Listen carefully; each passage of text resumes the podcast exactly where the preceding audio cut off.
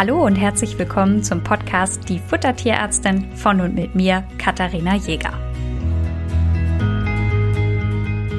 Ich begrüße euch ganz herzlich zu der neuen Folge. Ich habe euch heute einen schönen Fall mitgebracht. Schön deswegen, weil es um einen Welpen geht. Und zwar nicht irgendein Welpen, sondern es geht um Chili, die kleine Labradorhündin, die einer Kollegin von mir gehört, die ihre Praxis am Ammersee hat. Und zwar ist dies die Dr. Daniela Krause-Erl und die ist sehr, sehr aktiv bei Instagram. Und da begleitet sie ihre jetzt zwei Hunde. Vorher war da nur der Rüde Moab, jetzt ist ja Chili dazugekommen, bei ihrem Alltag als Praxishunde. Und ähm, damit bringt sie mich regelmäßig zum Lachen. Wer da auch vorbeischauen will, ich verlinke euch das Profil natürlich in den Show Notes. Chili ist zum Beginn der Beratung zwölf Wochen alt gewesen und wie das immer so ist, wer aufmerksam den Podcast gelauscht hat bisher den anderen Folgen, der weiß, dass ich ja schon zwei Folgen zum Thema Welpe gemacht habe. Und zwar einmal generell die Wachstumskurve und einmal ein Welpe zieht ein, Fütterung muss umgestellt werden, was muss jetzt eigentlich berücksichtigt werden? Und da habe ich mehrfach erwähnt, wie wichtig die Wachstumskurve ist. Und das ist mir eine Herzensangelegenheit, dass ihr eurem Hund im Wachstum nicht ansehen könnt ob er oder sie zu schwer ist. Egal, ob euer Hund vielleicht sehr, sehr dünn aussieht, kann es sein, ob er trotzdem zu dick ist. Übrigens, wenn euer Hund irgendwann dick aussieht, dann ist er auch tatsächlich zu dick. Also in die Richtung funktioniert das Ganze dann doch. Aber bei Chili haben wir jetzt natürlich mal, oder habe ich abgefragt, was denn die Mama wiegt. Die liegt bei 25,1 Kilo. Und zum Zeitpunkt der Beratung wog Chili gerade mal sieben Kilo. Da hat sie jetzt im nächsten Jahr noch einiges vor sich, aber wir haben die Wachstumskurve erstellt und da lag sie wunderbar drauf. Das sah toll aus. Ich habe natürlich die Wachstumskurve dann auch mitgeschickt, damit Daniela dann in Zukunft immer mal schauen kann, wie Chili sich so entwickelt. Denn ihr wisst, gerade beim Labrador ist natürlich die Gefahr der HD und der ED bei einem zu schnellen Wachstum und das wollen wir auf jeden Fall verhindern und deswegen ist es hier ganz, ganz wichtig, dass wir regelmäßig uns anschauen,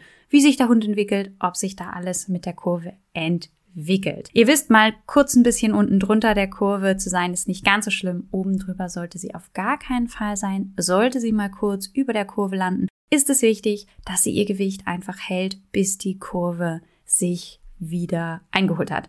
An alle, die denken, boah, so eine Wachstumskurve brauche ich auch, findet ihr zum Download auf der Homepage. Holt euch die bitte, wenn ihr einen Welpen habt. Das ist die sicherste Möglichkeit, um zu gucken, ob eure Hunde sich in der Geschwindigkeit entwickeln, in der sie das auch tun soll. Daniela kam aber mit zwei eigentlich ganz anderen Fragen in die Beratung. Und zwar zum einen wollte sie gerne wissen, welche Kauartikel denn für ihren Welpen geeignet sind. Und zum anderen wollte sie gerne von dem Nassfutter, das sie bisher gefüttert hatte, auf eine Barfration umstellen, denn auch der Moab kriegt rohes Fleisch. Und da sollte natürlich jetzt die Kleine in nichts hinterherstehen und sollte dementsprechend auch ihren Plan bekommen. Wichtige Ansprüche an die Ration hier waren, dass es in den Familien und den Praxisalltag gut umsetzbar sein muss. Am allerliebsten wäre ihr eigentlich so ein fertig Barf-Menü, man macht es auf und man weiß, dass alles drin ist. Den Zahn konnte ich ja so ein ganz bisschen ziehen, denn ich kenne keine guten Barf-Fertigmenüs. Ihr könnt mich natürlich eines Besseren belehren, aber ich finde immer irgendwas. Ich hatte letztens ein Barf-Menü, da waren laut Deklaration irgendwie 120 Prozent drin. Das kann ja nun auch irgendwie nicht sein. Und den meisten fehlen auch Zusätze oder da ist sonst nicht alles drin und damit ist das immer so ein bisschen schwierig aber man kann sich natürlich auch eine Barfration etwas einfacher gestalten. Denn ja, dann ist es keine Barfration mehr nach dieser klassischen 80-20 Aufschlüsselung, aber es geht ja auch jetzt hier nicht darum, irgendein Schema abzufahren, sondern einen Plan zu finden, der zu Chili und Daniela auch passt, ja, und dem Familienalltag. Und das kann man eben an mancher Stelle auch ein bisschen pragmatischer machen. Denn wenn jemand kein Mineralfutter möchte, sondern alles natürlich ergänzen möchte, zum Beispiel mit einer Eierschale, einem Seealge, einem Lebertran, ein bisschen Fisch in der Ration, ist das durchaus möglich. Man kommt dann aber gut und gerne auf 15, 16 Zutaten. Das ist alles machbar. Wenn aber jemand den Wunsch hat, oh, ich hätte das gerne ein bisschen einfacher, dann nehme ich natürlich nur ein Mineralpulver, das dann die Ration so ergänzt, dass alles enthalten ist, was der Hund braucht. Hat natürlich zwei Gründe. Zum einen einfach Platzgründe, ne? Also wenn ich vielleicht nicht so viel Platz habe, mir irgendwie 15 kleine Fläschchen irgendwo hinzustellen. Und zweitens, ganz viele haben auch Angst, dass wenn sie so zwölf verschiedene Pulverchen haben, also jetzt die Seealge, dann muss das ja alles immer abgewogen werden. Die Seealge muss man zum Beispiel nicht jeden Tag füttern. Die kann man auch einfach ein, zwei Mal in der Woche füttern. Und dann wird's kompliziert. Zu welcher Tag ist denn heute? Habe ich jetzt an alles gedacht? Für viele kein Problem. Wenn ich aber natürlich sage, boah, das fällt mir irgendwie schwer an solche Sachen oder ich habe mich auch den Kopf über sowas noch nachzudenken, dann nimmt man doch gerne ein Mineralfutter, wo alles enthalten ist. Und Chili hat jetzt hier noch eine kleine Besonderheit. Sie ist seit sie bei Daniela ist, hat sie immer mal wieder Durchfall gehabt. Und da muss man sagen, das kann natürlich an Kauartikeln liegen, das kann an Innereien liegen. Und deswegen ist hier ganz klar die Empfehlung zu Beginn, das Ganze erstmal ohne Innereien zu machen, damit man den Magen-Darm so ein bisschen in den Griff kriegt. Und dann kann man mit der Zeit so testweise ein, zwei Innereien dazu nehmen und hier die Menge langsam steigern. Aber und das hier ist jetzt auch nochmal eine wichtige Information für euch. Ihr braucht keine Innereien. Ich hatte gestern eine Beratung, wo ich der Dame sagte, Sie müssen gar nicht Pansen und Blättermagen füttern. Und die sagte, Gott sei Dank, ich finde das ehrlich gesagt so eklig. Und das habe ich öfter. Da ist sie überhaupt nicht alleine. Sie war jetzt nur hier das Beispiel an dieser Stelle. Das bedeutet, wer keine Innereien füttern möchte, muss es nicht. Ihr könnt trotzdem roh füttern, denn ihr bestimmt doch, was am Ende im Napf eurer Hunde liegt und nicht irgendein System. Und so haben wir es bei Chili auch gemacht. Da haben wir jetzt hier mal auf Innereien verzichtet und einfach nur mit Muskelfleisch gearbeitet. Und Wer Daniela folgt, wird wissen, dass sie eine Kooperation mit einem Barf-Shop hat. Ich habe die nicht, deswegen erwähne ich das hier nicht, aber ihr könnt ja mal bei Instagram gucken. Und da mussten natürlich dann einfach auch passende Produkte von dort gefunden werden, habe ich ihr dann herausgesucht. Auch das ist also möglich, wenn jemand in eine Beratung kommt und sagt, hier, ich möchte bei Shop XY kaufen und ähm, weil ich mit dem gute Erfahrungen gemacht habe, dann ist es natürlich völlig in Ordnung ja, pragmatisch, ne? Ich kann natürlich jetzt auch frisches Obst und Gemüse nehmen. Ich kann aber natürlich auch Gemüseflocken nehmen. Und wie so oft standen wir hier wieder an dem Diskussionspunkt, integrieren wir jetzt Kohlenhydrate in die Ration oder nicht? Natürlich im klassischen BAF sind da auch eher weniger Kohlenhydrate anzutreffen. Man muss aber dazu sagen, Chili ist ja vom Magen-Darm schon etwas sensibel. Und da ist eine extrem proteinhaltige, nur fleischlastige Ration nicht unbedingt anzuraten. Und in der Familie sind auch öfter mal Nudeln oder Kartoffeln übrig, die auch dann im Hundenapf landen können. Wichtig, wenn ihr für euren Hund Nudeln oder Kartoffeln kocht, denkt bitte dran, das ein bisschen länger zu kochen als für euch selber. Aber grundsätzlich spricht auch nichts dagegen, mal eine übrig gebliebene Kartoffel mit in den Hundenapf reinzutun. Vorausgesetzt, euer Hund passt natürlich gewichtsmäßig. Das nächste ist, ich frage dann immer, und das habe ich auch hier an dieser Stelle Daniela gefragt, in welchen Verpackungseinheiten wird denn das Fleisch in deinem Shop angeboten? Also ist das zum Beispiel eine Kilotüte? Sind es 500 Gramm? Ist das in kleinen Bröckchen oder sind es ganze Stücke? In. Ich versuche das immer ein bisschen pragmatisch zu machen. Ja, ich weiß, dass im Internet immer mal von Barfern erzählt wird, dass sie Fleisch gefroren einkaufen, das Ganze dann auftauen und dann portionieren und das Ganze wieder einfrieren boah, da läuft's mir echt kalt den Rücken runter. Das finde ich, also nehmt's mir nicht übel, aber wenn man einmal so eine Fleischanalyse gesehen hat, was da an Mikroorganismen und ähm, Zoonoseerregern, also Zoonosen sind Erkrankungen, die euer Hund auf euch Menschen übertragen kann, alles drin sein kann, kann ich euch von solchen Prozedere wirklich nur abraten. Das musste ich Daniela natürlich nicht erklären. Als Tierärztin ist sie da natürlich auf dem besten Stand. Aber hier für euch einmal der Vollständigkeit halber an dieser Stelle.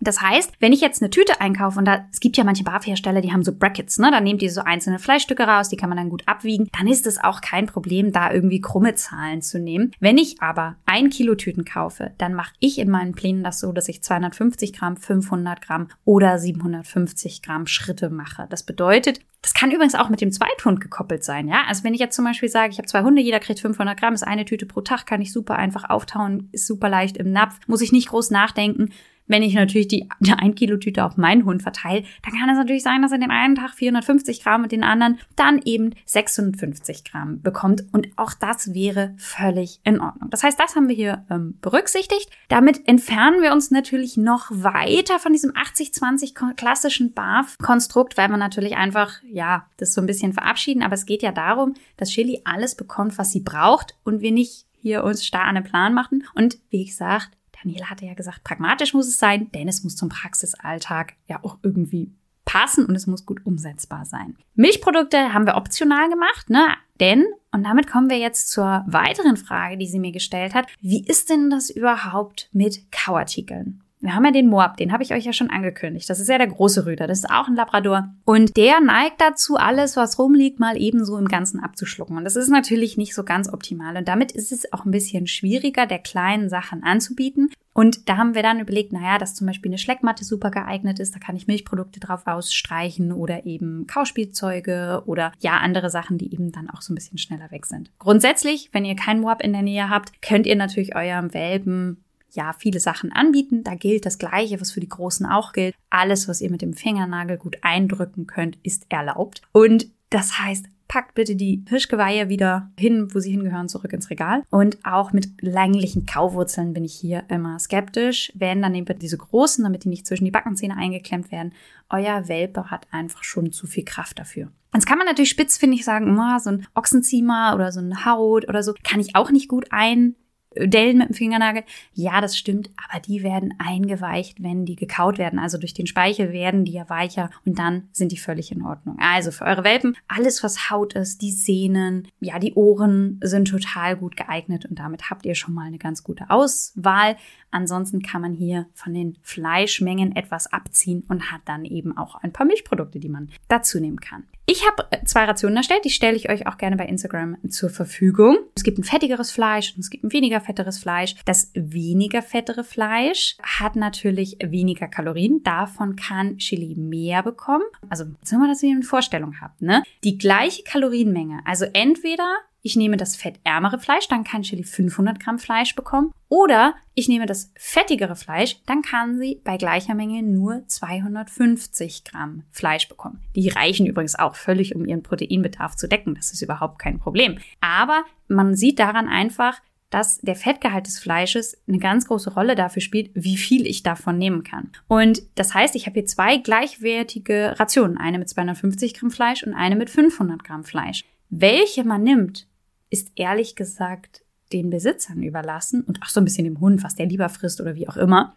Es gibt hier an dieser Stelle ganz klar kein richtig oder falsch. Beide Rationen sind so gestaltet, dass sie Chili mit allem versorgen, was die Kleine für ihr Wachstum braucht. Und das heißt, man kann hier entweder sagen, ich entscheide mich für eine Ration, man kann auch beide Rationen miteinander wechseln, ne, also eine fettigere, eine magere, Manche Hunde vertragen die Wechsel nicht so gut, dann lässt man das lieber. Aber wenn ein Hund das gut verträgt, kann man die eben dementsprechend wechseln. Das Ganze wird mit Kohlenhydraten äh, kombiniert. Hier ist die Möglichkeit zwischen Kartoffeln, Reis, Nudeln, Haferflocken zu wechseln. Möglichkeit deswegen, weil man es machen kann, aber nicht unbedingt muss.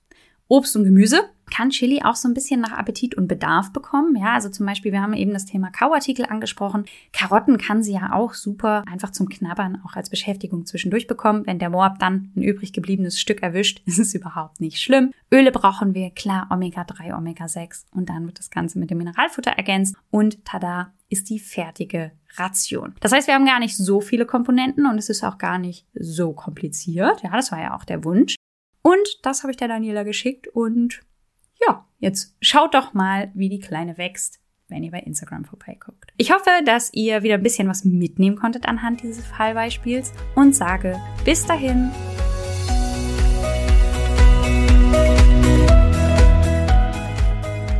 Ihr wünscht euch noch mehr Fakten zum Thema Ernährung für Hund und Katze? Schaut doch gerne bei Instagram bei uns vorbei, die Unterstrich Futtertierärztin.